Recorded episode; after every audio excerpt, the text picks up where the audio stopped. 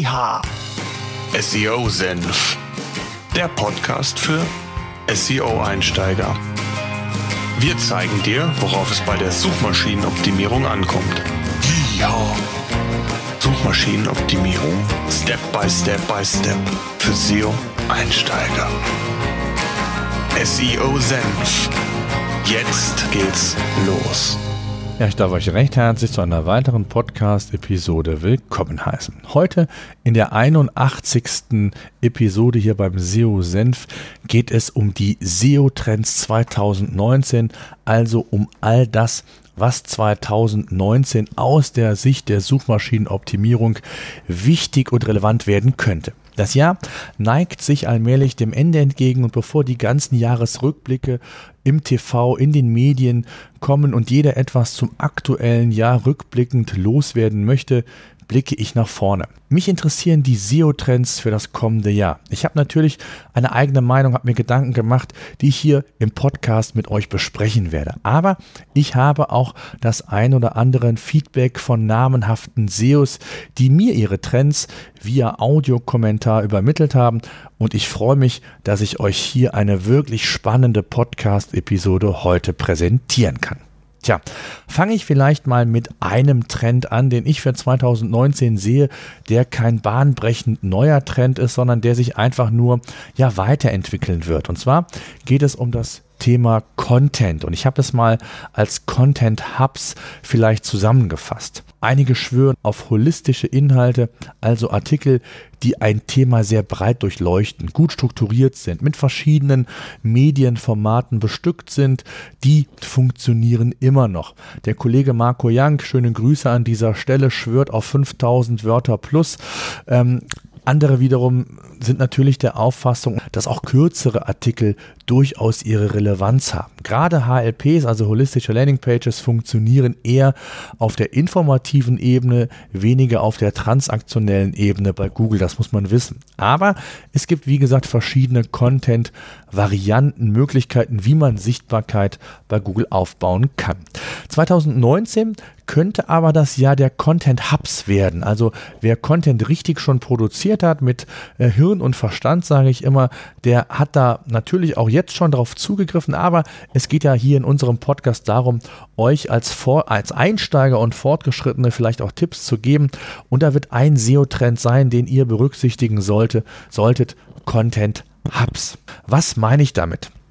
Es gibt quasi eine Art Hauptartikel, also die Pillar Page nennt man das auch in der Fachsprache. Und äh, um diesen Artikel herum, um diesen Hauptartikel, werden verschiedene Hub Pages, man sagt auch Cluster Pages, egal wie ihr es nennen wollt, produziert. Und diese Hub Pages beschäftigen sich dann mit weiteren ergänzenden Details zum Hauptthema, ob sehr in der Nische, ob ergänzend, ob vielleicht auch ähm, in einer Art Ratgeber um das Hauptthema noch herum gebaut wird. Egal was, der Kreativität sind da keine Grenzen gesetzt. Wichtig ist, dass eine Art thematische Verzahnung vollzogen wird, wo ihr die einzelnen Seiten auch untereinander sehr schön intern verlinkt und somit auch die Hauptseite mehr und mehr gestärkt werden kann. Wichtig in dem Zusammenhang ist, dass man Content sehr bewusst plant. Das sollte man übrigens äh, nicht erst 2019 machen, sondern auch jetzt schon 2018 und ihr euch genau überlegt, welche Themen denn überhaupt relevant sind für meine Zielgruppe, welche bieten einen Mehrwert. Und da ist es wichtig, dass ihr euch eine intensive Keyword-Recherche vornehmt und erstmal schaut, welche wichtigen Keywords sollten in meiner Pillar-Page, also in meiner Hauptpage für diesen Content-Hub entsprechend ähm, Einzug erhalten und welche Themen sind dann auch natürlich aus SEO-Sicht, auch aus Relevanzsicht, also sprich, was die Reichweiten angeht, denn überhaupt relevant und was kann ich hier einfach in der Breite um meine äh, Hub-Page, um meine, ja, meine Pillar-Page herum bauen. Ganz wichtig und häufig erlebe ich es auch heute schon, dass man sich viel zu sehr auf ja zum Beispiel WDF-IDF-Tools verlässt oder aber auf sein Bauchgefühl und äh, die Möglichkeit, dass man äh, bestimmte Keywords ja nach dem Bauchgefühl herausschreibt. Ähm, WDF-IDF ist sicherlich eine Methode, die aber ähm, aus meiner Sicht ähm, hier und da natürlich funktioniert, aber auf der anderen Seite auch an Grenzen stößt. Und zwar ein Beispiel. Wenn ich ein klassisches WDF-IDF-Tool nehme, was ausschließlich äh, nach diesem Algorithmus Bewertungen vornimmt, dann ist das nicht immer zielführend. Als Beispiel, ich möchte einen Artikel zum papierlosen Büro schreiben. Es gibt ja die Möglichkeit, dass ich das papierlose Büro gewerblich, aber auch natürlich privat umsetzen kann. Zwei völlig verschiedene Themenkomplexe bzw. Zielgruppen, die ich ansprechen möchte.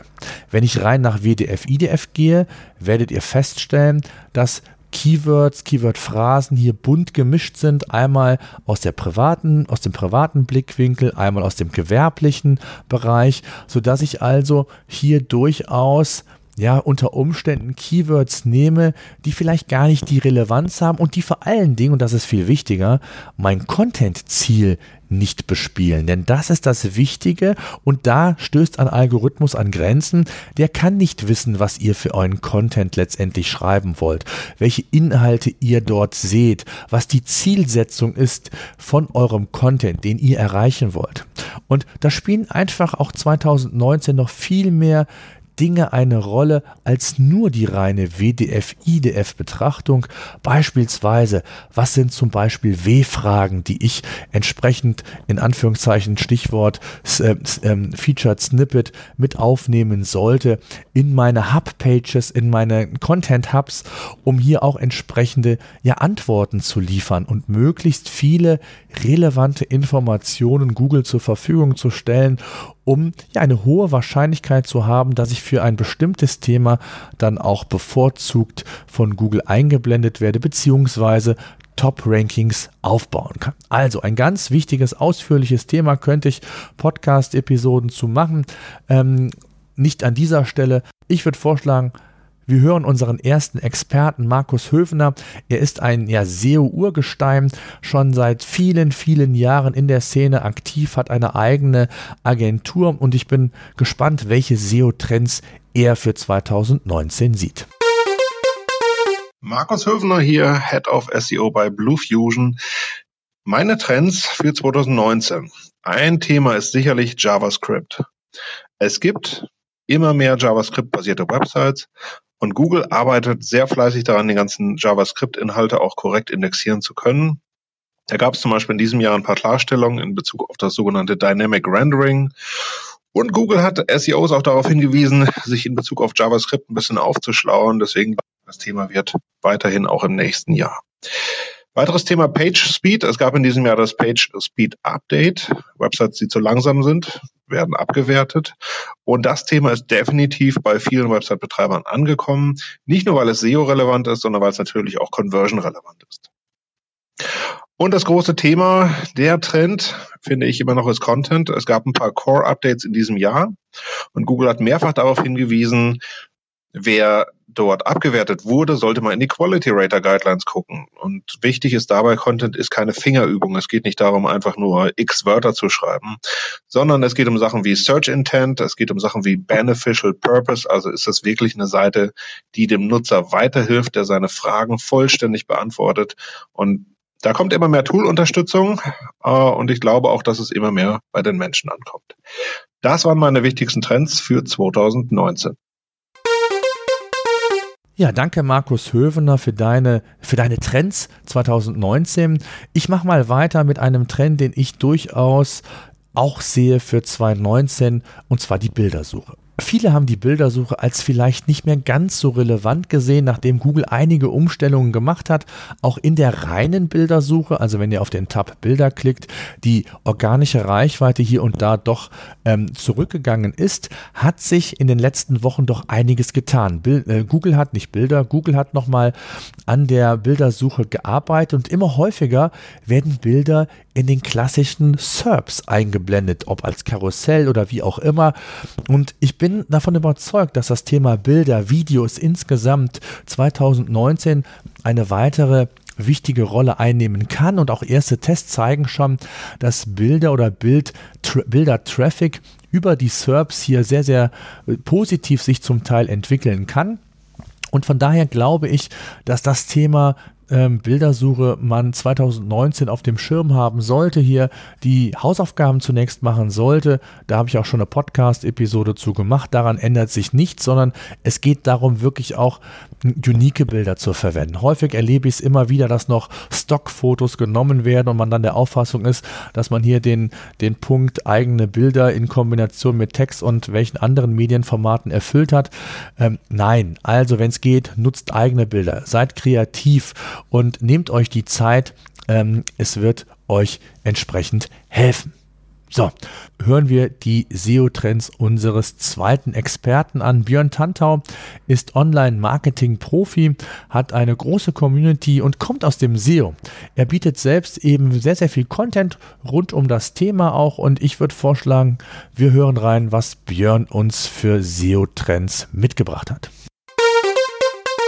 Hallo, hier ist Björn Tantau von björntantau.com und meine SEO-Trends für 2019 ist eigentlich alles, was mit User zu tun hat. User Intent, User Experience, User Signals, alles das, was die Leute auf der Website an nimm bis ruhig Spuren hinterlassen können, womit dann Google merken kann, ja, der Content gefällt oder nein, der Content gefällt nicht. All solche Dinge werden, glaube ich, nächstes Jahr extrem wichtig, parallel zu den traditionellen Ranking-Faktoren, weil das Verhalten des Users an sich eigentlich das Wichtigste ist und auch das Wichtigste sein muss.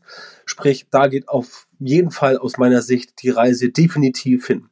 Außerdem solche Sachen wie strukturierte Daten, Voice Search, das wird die nächsten, das nächste Jahr und die nächsten Jahre auch prägen. Aber ich denke speziell der Voice Search Bereich wird 2019 noch einen ganz guten Sprung nach vorne machen. Die traditionellen Dinge werden bleiben. Es wird also weiterhin wichtig sein, eine performante Seite zu haben, schnell performant, richtig gut ausgebaut, technisch auf dem aktuellen Stand.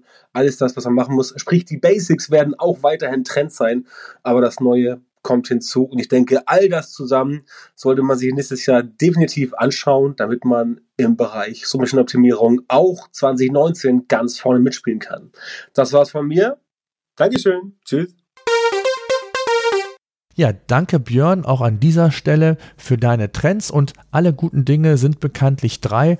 Und auch die dritte Meinung von Christian Wagner, der mit 1A SEO ähm, in der SEO-Szene beratend aktiv ist, hat uns seine ganz persönlichen Trends mitgebracht. Und bevor wir uns die anhören, ähm, an alle drei ein ganz, ganz großes Dankeschön an alle drei Experten für euren Kommentar, für eure Meinung. Und jetzt hören wir aber auch direkt rein. Hallo, mein Name ist Christopher Wagner. Ich bin selbstständiger SEO-Berater unter der Firma 1A SEO aus Köln. Ich wurde nach meinen SEO-Trends 2019 gefragt und ich bin mir sicher, dass vor der Trendvorschau zunächst über essentielle Optimierungsfaktoren gesprochen werden müsste. Einfache Optimierungsfaktoren werden zu oft vernachlässigt, wie etwa ein passender, ansprechender und klickstarker Titel, eine ebensolche Meta-Description und zum Schluss des Dreiklangs eine starke H1-Überschrift. Enorm wichtig ist, dass die genannten Elemente den Schlüsselbegriff enthalten, auf den ein Ranking in Suchmaschinen wie Google gewünscht wird. Häufig wird dabei vergessen, dass nur auf Begriffe optimiert werden sollte, die auch Suchvolumen aufweisen, damit keine Potemkinschen Dörfer gebaut werden. Dass die Termgewichtung auf der optimierten Webseite am besten mit Termlabs.io ebenfalls der Optimierung bedarf, ist dabei selbstverständlich. Besonderes Augenmerk widme ich der Optimierung der Ladegeschwindigkeit aller von mir betreuten Webseiten. Das schließt die Bereiche On-Page als auch serverseitig natürlich mit ein. Shops profitieren von der Verbesserung der Ladezeit, was endlos viele Studien gezeigt haben. Sicher ist, auch 2019 wird Speed Trumpf sein. Google hat ja im April 2010 und im Januar 2016 schon festgehalten, Speed ist ein wichtiger Ranking-Faktor. Für 2019 glaube ich, dass Google noch mehr zur Antwortmaschine wird, als sie das jetzt schon ist.